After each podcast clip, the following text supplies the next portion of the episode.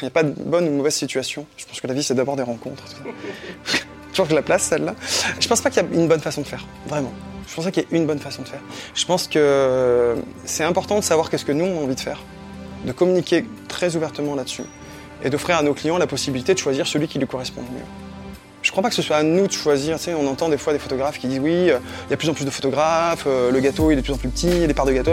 Ouais, ok, en fait c'est nous le gâteau. C'est pas le contraire quoi. C'est les mariés qui nous choisissent, c'est pas nous qui. Donc je crois que disons à nos mariés voilà nous ce qu'on sait faire, ils aimeront ou ils aimeront pas. Bienvenue dans le podcast Photographe Pro 2.0, le podcast qui aide les photographes et les créateurs à vivre de leur passion. Dans ce nouvel épisode, je partage avec vous un passionnant entretien avec l'un des meilleurs photographes de mariage en France, Thibaut Chap, qui fait ce métier depuis maintenant plusieurs années et qui collectionne les prix photographiques dans son secteur, à savoir la photographie sociale. Cet épisode va forcément vous intéresser si vous souhaitez débuter en photographie de mariage ou si vous êtes déjà photographe de mariage et vous êtes en quête d'inspiration. Thibaut n'est pas avare en conseil et il a même accepté que je le filme toute une journée pendant un mariage afin de vous montrer comment un professionnel de ce secteur travaille avec ses clients. J'en profite d'ailleurs pour remercier également Olivia et Alexandre de m'avoir accueilli lors de leur mariage. La vidéo est sur la chaîne YouTube Destination Reportage. Allez la voir et dites-moi ce que vous en pensez dans les commentaires. Et sur ce, je vous laisse en compagnie de Thibaut et vous souhaite une bonne écoute. Salut Thibaut, merci de, de, nous, recevoir ici. Euh, merci de m'avoir euh, accompagné, enfin de m'accompagner aujourd'hui, de m'avoir proposé de venir parler un petit peu de ce que j'aime et de ce que je fais. Ouais, ouais ce que j'allais dire, parce qu'on n'est pas chez toi, en fait, on est chez d'autres gens. On n'est pas du tout chez moi, on est, je sais pas la vue sur la mer, moi chez moi. On est chez, euh, chez un couple de mariés que je vais suivre aujourd'hui et qui m'a confié la réalisation de son reportage de mariage. D'accord.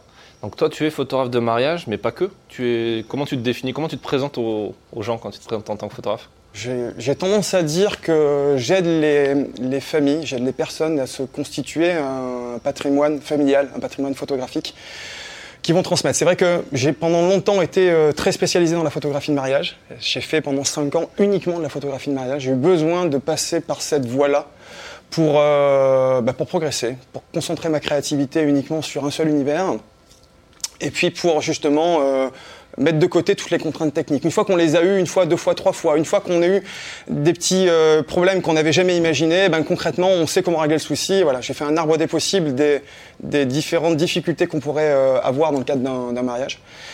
Et là, je pense avoir atteint pas mal de, petits soucis qu'on a su régler. au final, je, j'ai un panel de possibilités qui est assez important et je me sens à l'aise dans le monde du mariage. Et c'est vrai que ce qui m'a toujours attiré dans le monde du mariage, c'était vraiment de pouvoir euh, raconter l'histoire des gens et leur permettre un jour de euh, vivre leur mariage déjà le jour J. C'est important de les laisser vivre pour moi. Même dans ma démarche.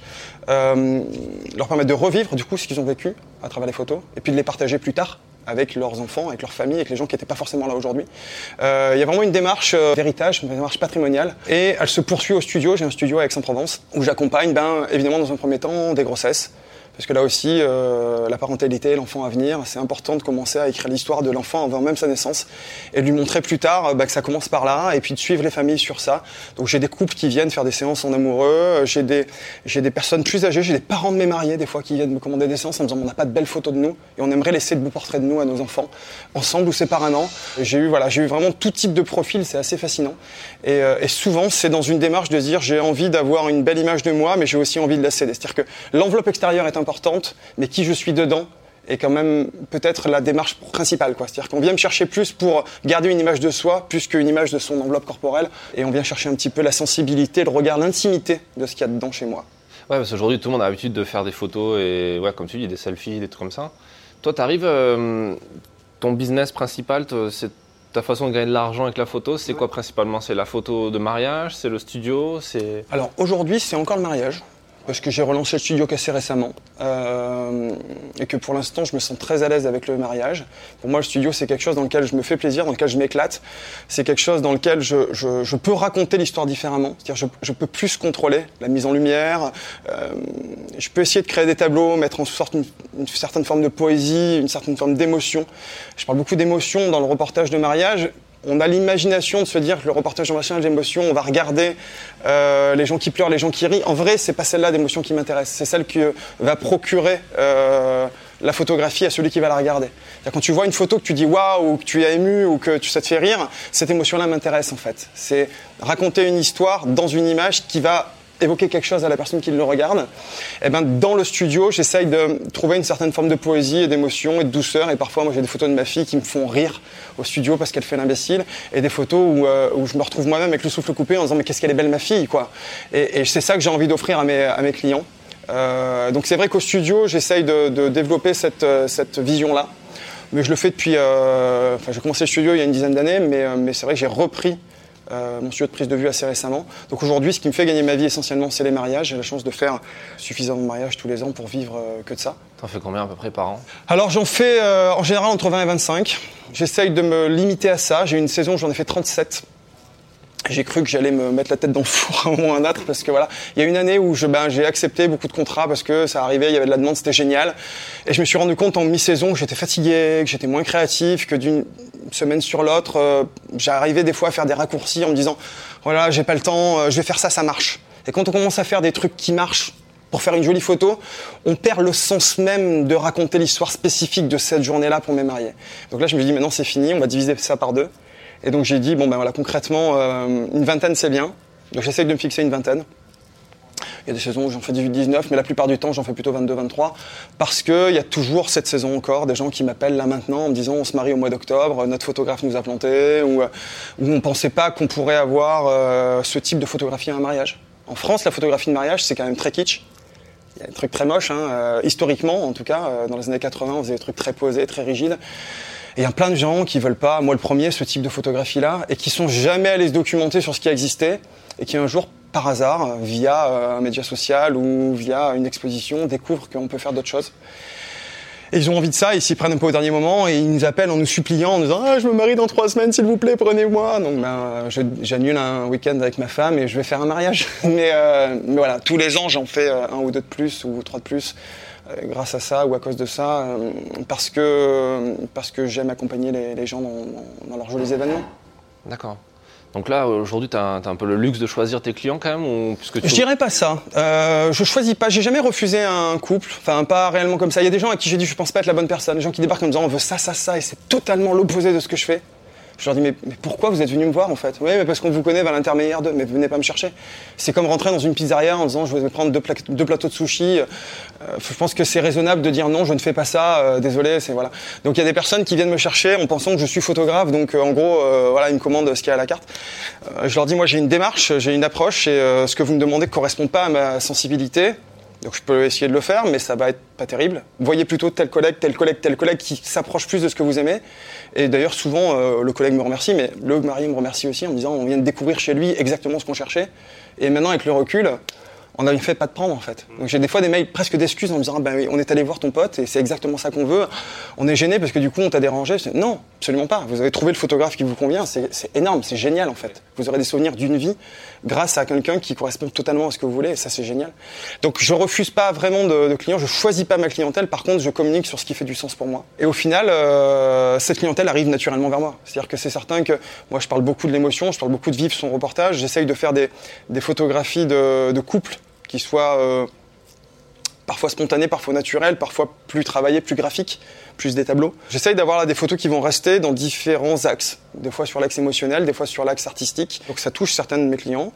Et puis je parle beaucoup de l'histoire, de raconter l'histoire, de transmettre l'histoire du reportage de la journée et du fait que la photographie de mariage, c'est pas juste la photographie des mariés. Pendant longtemps, on a beaucoup montré la jolie robe de la mariée. Moi, j'ai l'intime conviction que c'est le moment de partage avec nos proches qui compte.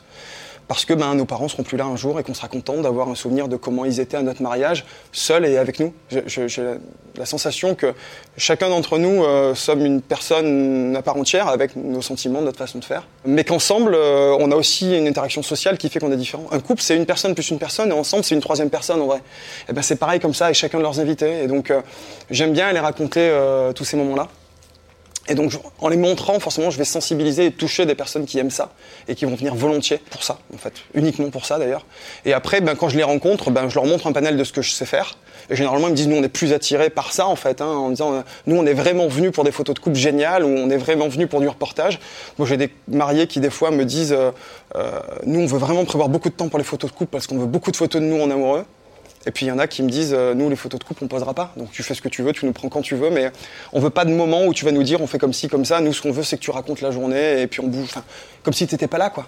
Donc moi je m'adapte aussi à ça. Euh, donc je, je choisis pas. Par contre c'est vrai que je touche une clientèle qui est sensible à ce que je fais, parce que j'ai essayé de travailler ma communication autour de ça et que et qu'aujourd'hui j'ai essayé de trouver une niche qui corresponde vraiment à ce que je veux pour avoir moins de demandes, mais des demandes très qualifiées sur ce qui correspond vraiment à ce qui, va m'éclater. Parce que quand on est bien sur une presta, on fait du bon boulot. Et qui va faire plaisir à mes mariés parce que ça fait boule de neige. Quoi. Là, moi, aujourd'hui, le mariage où je suis, c'est euh, des amis d'une de mes anciennes mariées, qui est là aujourd'hui d'ailleurs, qui est au mariage. Et c'est également, ma mariée est dans le médical, et c'est une de ses clientes est une de mes anciennes mariées d'il y a 5 ans. Euh, donc voilà. Je travaille, au moins la moitié de ma saison est remplie par le bouche à oreille, par des anciens clients ou des amis d'anciens clients ou, par des parents des mariés qui étaient ici et qui m'ont vu et qui ont recommandé mon nom, etc. Donc je travaille beaucoup sur, euh, sur ce réseau-là. Euh, en tout cas pour la clientèle relativement locale, encore que, ça, m'amène à voyager des fois aussi. Après, l'autre moitié arrive bah, via, via, la communication, la publicité, enfin la publicité, la visibilité en tout cas sur les réseaux. Je fais pas de publicité. Et qui me trouve justement. Moi, j'essaye de, moi, je suis papa, j'ai une petite fille de 6 ans. Euh, le dimanche matin, je préfère me réveiller à côté de ma, femme et avec mon gosse euh, pour le petit-déj qu'à l'autre bout du monde. Il y a une époque où j'ai fait ça. Aujourd'hui, euh, j'ai la chance de vivre à Aix-en-Provence. On est à une heure de la French Riviera, on est à une heure du Luberon. Le monde entier veut se marier ici, enfin une partie du monde entier. Donc j'ai largement assez de clients susceptibles d'être touchés par ce que je fais à proximité de chez moi. Alors ça ne m'empêche pas hein, de faire des mariages euh, plus ou moins loin. Moi demain je suis à Nice pour un autre mariage, donc c'est plus loin. L'année dernière à la même époque j'étais à Zurich et puis euh, j'ai fait des trucs très loin aussi. Ça m'empêche pas de le faire. Je suis ravi de le faire une fois de temps en temps, mais je veux pas que ça soit plus de une ou deux fois dans la saison parce que j'ai envie de passer du temps avec ma femme et ma fille. Euh. Donc je cible un petit peu. Euh, ouais, c'est une question de stratégie. Hein. J'ai des copains photographes qui me disent, moi j'ai envie de voyager, de découvrir des nouveaux endroits, des nouvelles cultures. C'est génial aussi en fait. Hein. C'est vrai. Moi quand j'ai fait des mariages à l'étranger, euh, on découvre des traditions, des cultures, des endroits. Euh, et puis il y a une façon de faire le reportage qui est différente. Là j'ai fait le mariage de, eux ils sont venus en Provence, mais elle est allemande, lui est anglais. donc j'ai eu une cérémonie qui a été quasiment en allemand. Je parle pas un mot d'allemand. Bah, essaye de comprendre via les intonations de voix, les émotions, qu'est-ce qui se passe, pour essayer de raconter le papa qui rigole, qui pleure. C'est super compliqué en fait. C'est là qu'on se rend compte qu'on a toute la sensibilité sur la communication non verbale, où, on a une, rien qu'avec une, intonation de voix. On peut se douter de ce qui se raconte sans comprendre les mots.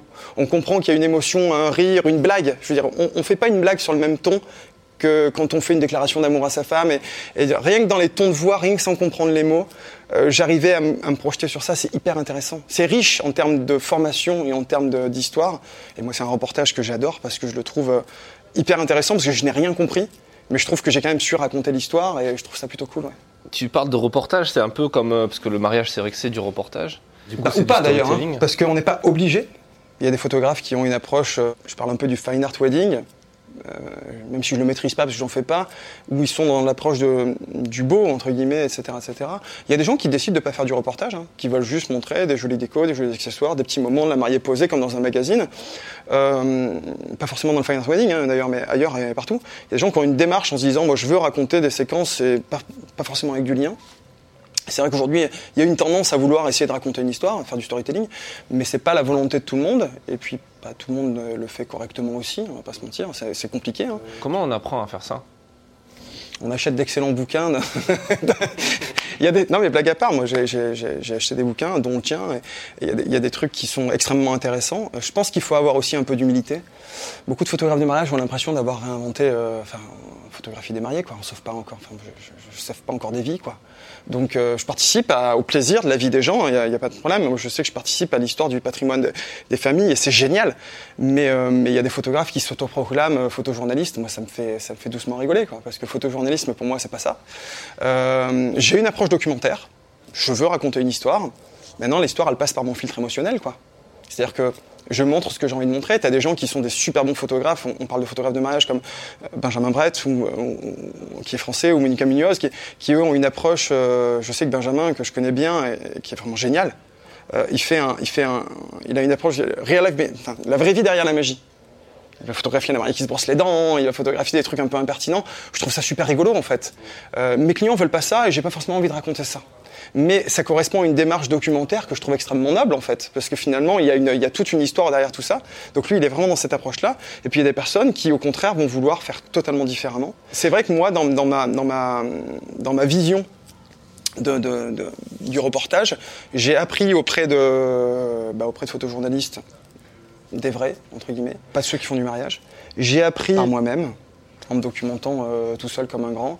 J'ai appris en faisant des erreurs. Ça fait 10 ans que je fais des mariages, j'ai fait plus de 250 mariages. Ben, il y a des fois où je me dis, putain, j'aurais fait comme ça, ça aurait été pas mal. Et je l'ai pas fait comme ça, c'est dommage. Je le saurai pour la fois d'après. Et puis après, je regarde comment sont construits. Moi, j'ai la chance d'avoir été directeur de la photographie sur des films, sur des courts-métrages.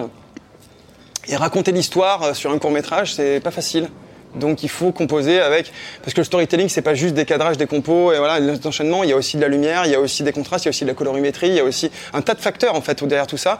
Et quand on regarde aujourd'hui euh, Stranger Things ou, euh, ou La Casa des Papel ou quoi que ce soit, il y a une histoire qui est romancée, qui est racontée avec euh, avec des éléments divers et variés. Et au final, on arrive, on arrive à comprendre ces codes là. Et comment est-ce que si on veut expliquer que ça se passe à tel endroit ici à Marseille, on va commencer par montrer une photographie de Marseille, parce que sinon demain on saura plus. Parce que dans une génération, quand nos mariés seront plus là, eh ben, on pourra plus raconter que ça s'est passé à Marseille si on n'a pas l'image, quoi. Moi, ma quête ultime, c'est faire en sorte de raconter des reportages, de raconter des histoires avec des photos, sans qu'on ait besoin de mettre de mots. C'est-à-dire que je pars du principe que quand je sors mon album de photos de famille, mon père, ma mère, mes grands-parents sont pas avec moi, euh, soit parce qu'ils sont plus là, soit parce qu'ils sont pas physiquement là à ce moment-là, pour me raconter l'histoire de la photo. Donc je trouve que c'est intéressant que quand c'est le matin, on ait une photo du matin, et quand c'est le soir, qu'on ait une photo du soir, quand ça se passe dans la cuisine, qu'on ait une photo de la cuisine, au-delà du juste du détail, quoi. Voilà, je trouve que c'est marrant d'essayer de contextualiser, c'est hyper important. Euh, mais c'est vrai que moi, je me suis pas mal documenté sur comment est-ce qu'on décrivait des films, des histoires. J'ai découvert des trucs géniaux qui me ruinent l'intrigue de la moitié des séries et des films, parce que maintenant je sais comment ça marche, euh, qu'est-ce que c'est que le fusil de Chekhov ou le hareng rouge, ou- il y a des trucs comme ça qui sont tout bêtes, mais une fois qu'on a compris, bah tu vois ça, tu dis ah tiens, le couteau il n'est pas là par hasard. Et donc tu sais que ça va se passer, etc. Donc du coup tu fais pareil. C'est-à-dire que tu vas cacher un truc dans le reportage euh, qui va être rigolo. Moi j'avais fait un fil conducteur, j'avais un, couple de mariés il y a des années qui avait un petit, une petite peluche Rémi Ratatouille, le rat. Et c'était un peu leur enfant. Elle m'a dit tu pourras prendre des photos. Du coup je lui ai kidnappé le rat et du début dans les préparatifs j'ai une silhouette de rat à la fenêtre. Euh, vraiment pendant qu'elle est en train de se préparer et je les ai suivis, je les ai amenés. Donc j'ai le rat dans l'église qui est en train de faire comme ça, j'ai le rat dans la cuisine le soir qui file un coup de main etc et le soir je l'aurais posé dans la maison où il dormait, le rat assis sur une casserole avec une, cuillère, quand ils sont rentrés il y avait juste le rat qui était éclairé comme ça, ils se sont pété un fou rire, ils m'ont envoyé un message.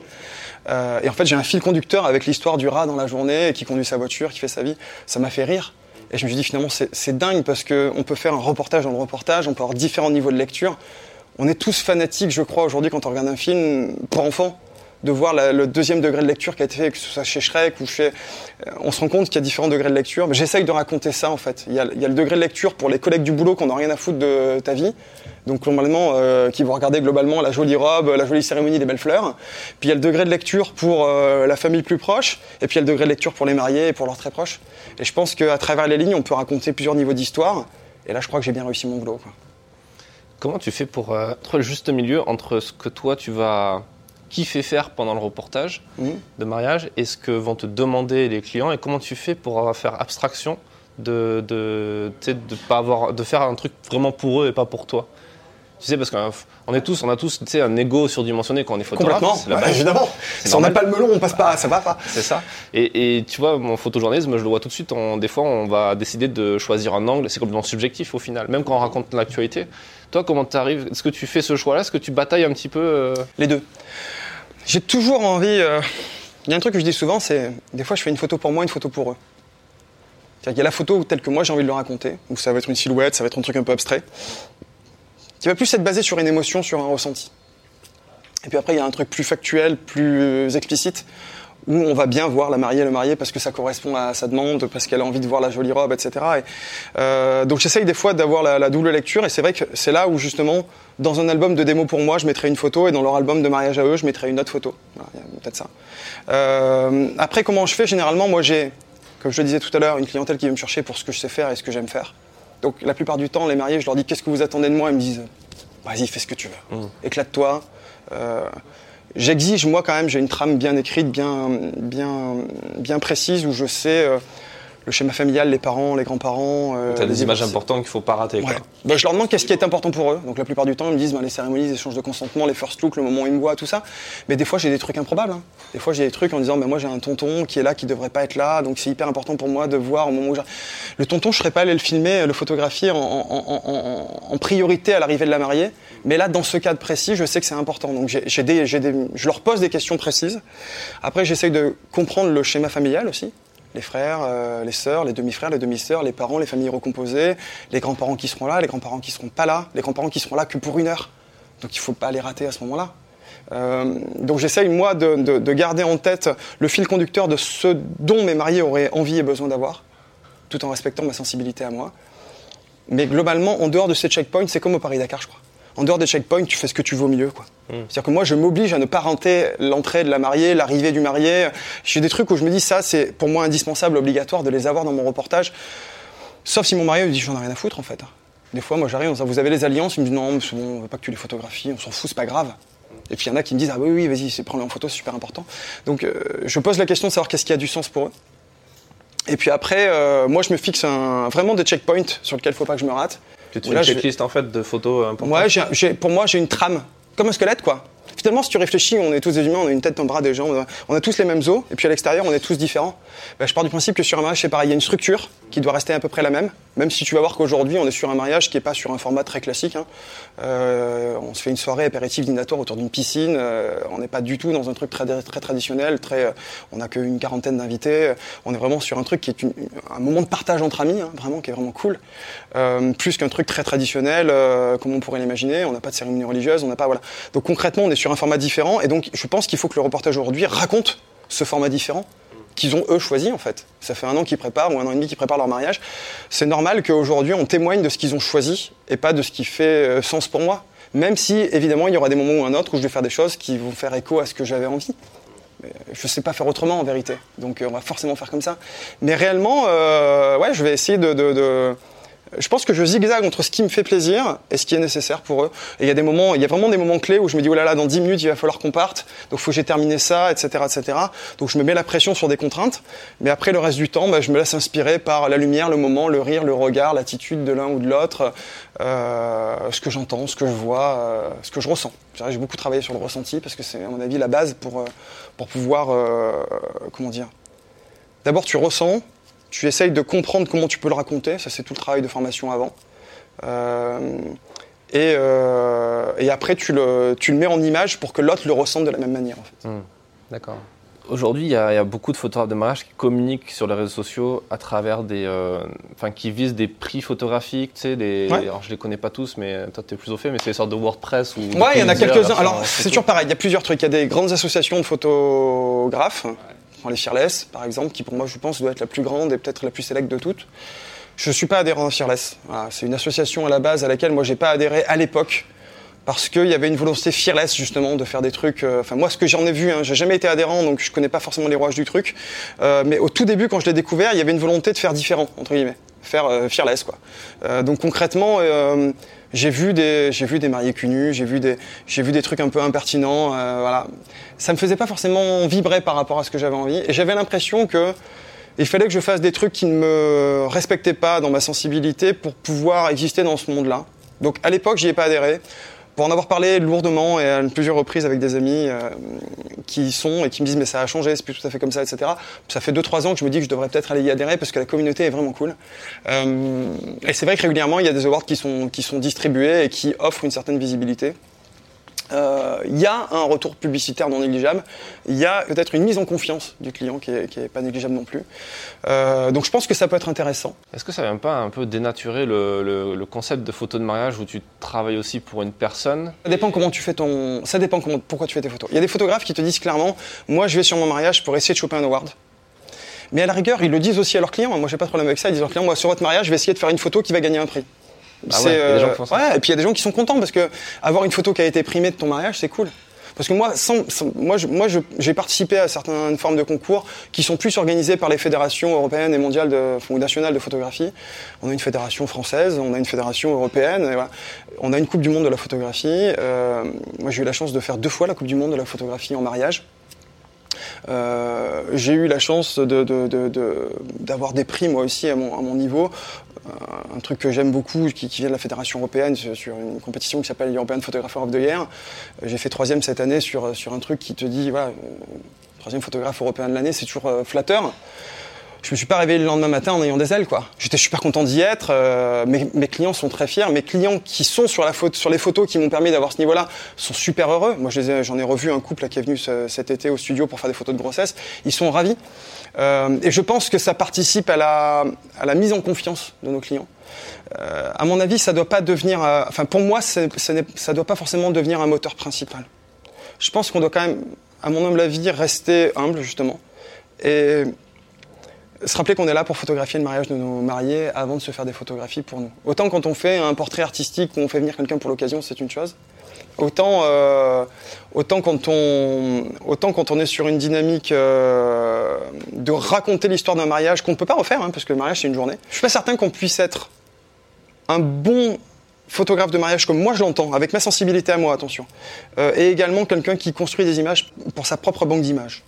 Après, il y a des photographes qui arrivent à faire les deux et qui font les deux très bien, et ça ne veut pas dire que ce ne sont pas de bons prestataires, hein, bien au contraire. Mais c'est une question, je crois, de, choix et de sensibilité personnelle.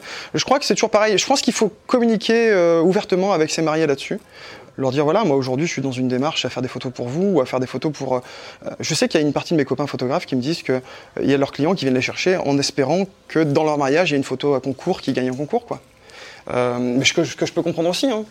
ça, peut être flatteur de se dire qu'une photo est assez bonne pour, euh, pour, euh, pour être primée, entre guillemets, au niveau national ou international. donc ça, peut correspondre à une demande, à une attente de, certaines personnes. Moi, ça me choque pas outre mesure. Après, je pense qu'il n'y a pas de bonne ou de mauvaise, a pas de bonne ou mauvaise situation. Je pense que la vie, c'est d'abord des rencontres. Toujours que la place, celle-là. Je pense pas qu'il y a une bonne façon de faire, vraiment. Je pense pas qu'il y ait une bonne façon de faire. Je pense que c'est important de savoir qu'est-ce que nous, on a envie de faire de communiquer très ouvertement là-dessus et d'offrir à nos clients la possibilité de choisir celui qui lui correspond le mieux.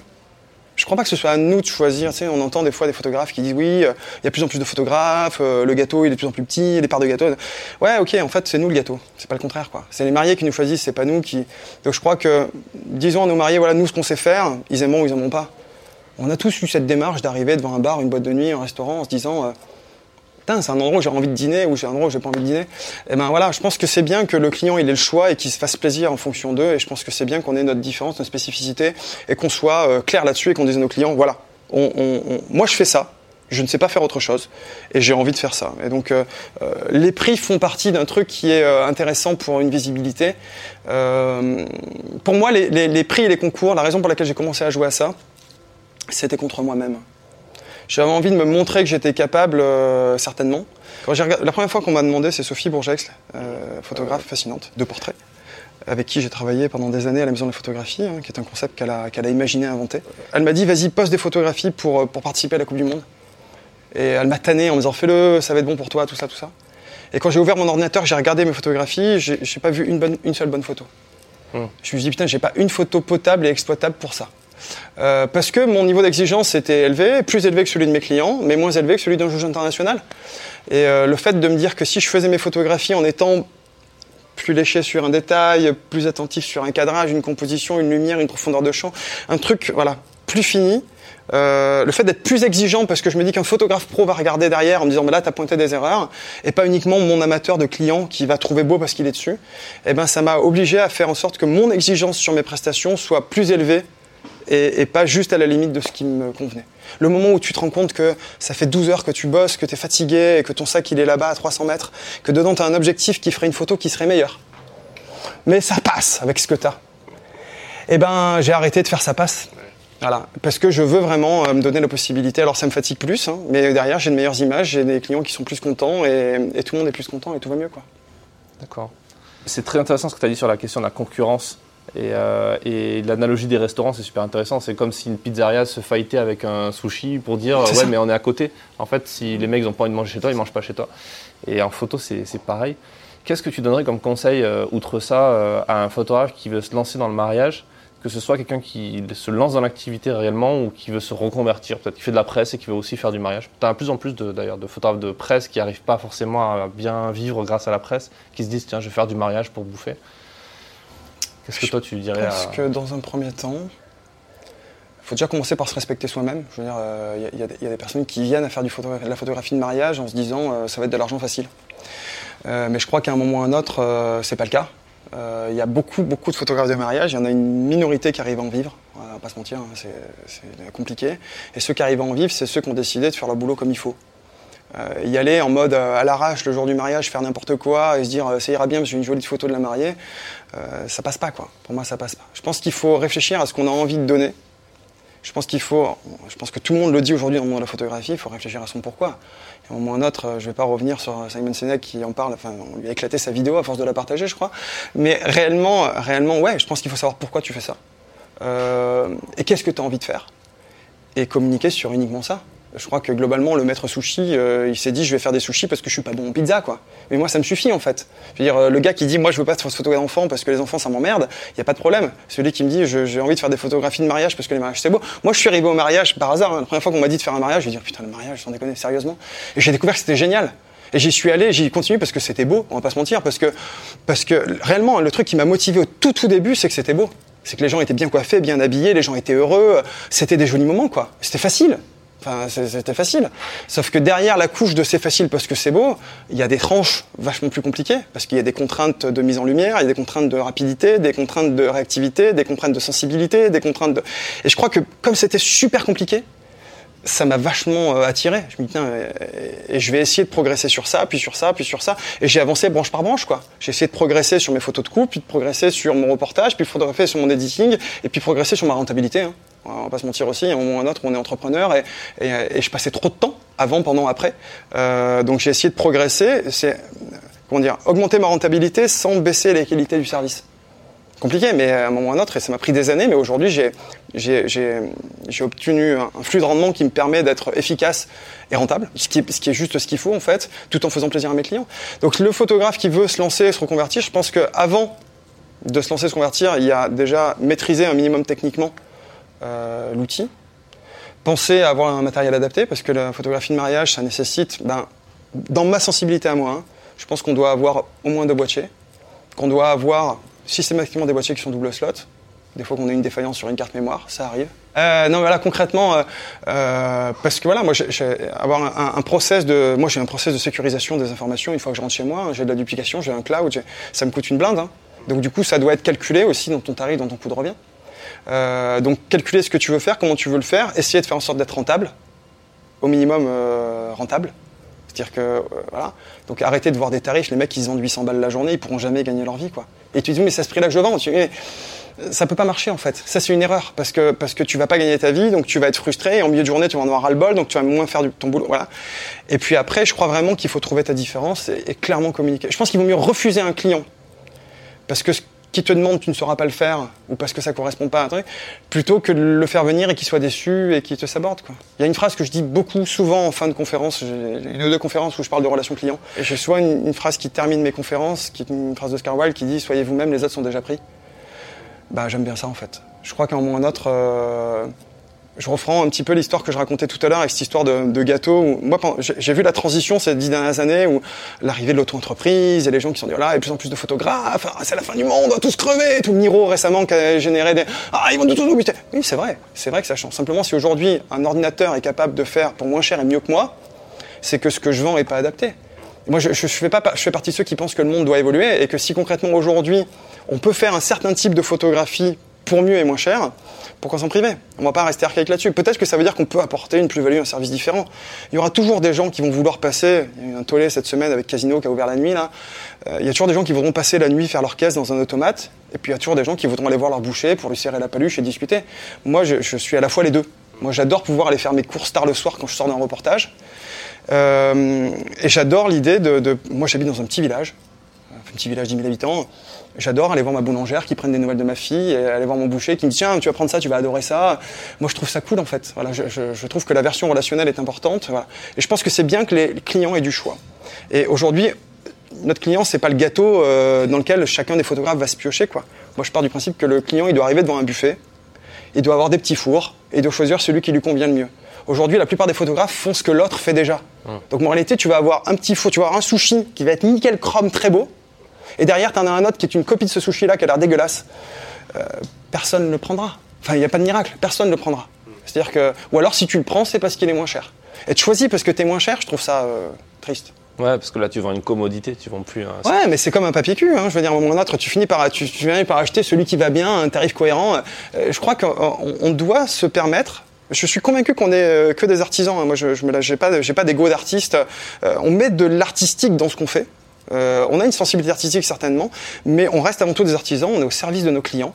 Euh, et je crois que c'est important que euh, on sache faire cette différence-là et qu'on soit choisi par rapport à la plus-value qu'on peut apporter à nos clients et pas uniquement à tout prix qu'ils nous choisissent. Et je pars du principe que le jour où nos mariés, nos futurs mariés arriveront devant une table avec un tas de choix différents. C'est-à-dire que lui, il fait des photos de la mariée qui se brosse les dents, euh, lui, il fait des photographies de reportage où il fait pas poser, lui, il fait des... Eh ben, à un moment ou à un autre, ils vont choisir celui qui lui correspond mieux. Regarde le nombre de pizzerias qui existent. Il y en a qui te livrent en 30 minutes, il y en a qui te font des pizzas véganes, il y en a qui te font des pizzas au feu de bois, il y en a... C'est quoi la promesse? C'est ça la question. C'est quelle est la promesse de la pizzeria en fait? Il y a ceux qui vont vouloir choisir un truc euh, sans gluten, il y a ceux qui vont vouloir choisir un truc au feu de bois, il y a ceux qui vont vouloir choisir. Eh ben c'est ça. Je crois qu'à un moment ou à un autre, offrir le choix à notre client, euh, d'avoir la possibilité d'avoir une prestation unique, c'est important. Donc celui qui veut se lancer, j'ai envie de dire, regarde ce qui existe et euh, pour peut-être euh, proposer quelque chose de différent. Pas pour recopier un modèle qui marche. Une copie, une copie, ça restera toujours qu'une copie et on n'apportera rien ni au métier ni aux mariés. Donc, moi, je pense que c'est bien de choisir, de faire ce qu'on a envie au fond de nous-mêmes, de le proposer aux gens et de trouver une clientèle qui est sensible à ça. On s'éclatera plus, nos mariés nous éclateront plus et on gagne. Enfin, il y a une synergie qui va être beaucoup plus intéressante comme ça que dans la recopie d'un modèle qui marche et qui, de toute façon, entre le moment où le modèle a été élaboré, le moment où il a été créé, mis sur le marché, qui fonctionne et que tu en entends parler, il s'est passé 4 ans ou 5 ans. C'est-à-dire que quand tu le remets maintenant, il est obsolète. Aucun intérêt. Donc, euh, fais ce que tu as envie, éclate-toi, et puis, euh, euh, enfin, rappelle-toi que tu es prestataire de mariage. Avant d'être photographe, tu es prestataire de mariage. Tu es là pour livrer une prestation de qualité, unique, et euh, relativement sur mesure à tes mariés. Donc, on n'oublie pas quand même ça, mais dans ce cadre-là, je pense qu'il faut qu'on s'éclate, quoi. Ok. Merci pour tout ce partage. Mais avec plaisir. Et où est-ce qu'on peut retrouver ton travail? On peut retrouver sur euh, les réseaux sociaux mon site internet thibautchap.fr pour, euh, pour la partie euh, mariage. Le Studio Chap euh, également sur les réseaux sociaux, donc pareil, Studio Chap, Thibaut Chap Photographie, deux entités, Facebook, Instagram. Ok. Voilà. Merci d'avoir écouté cet épisode.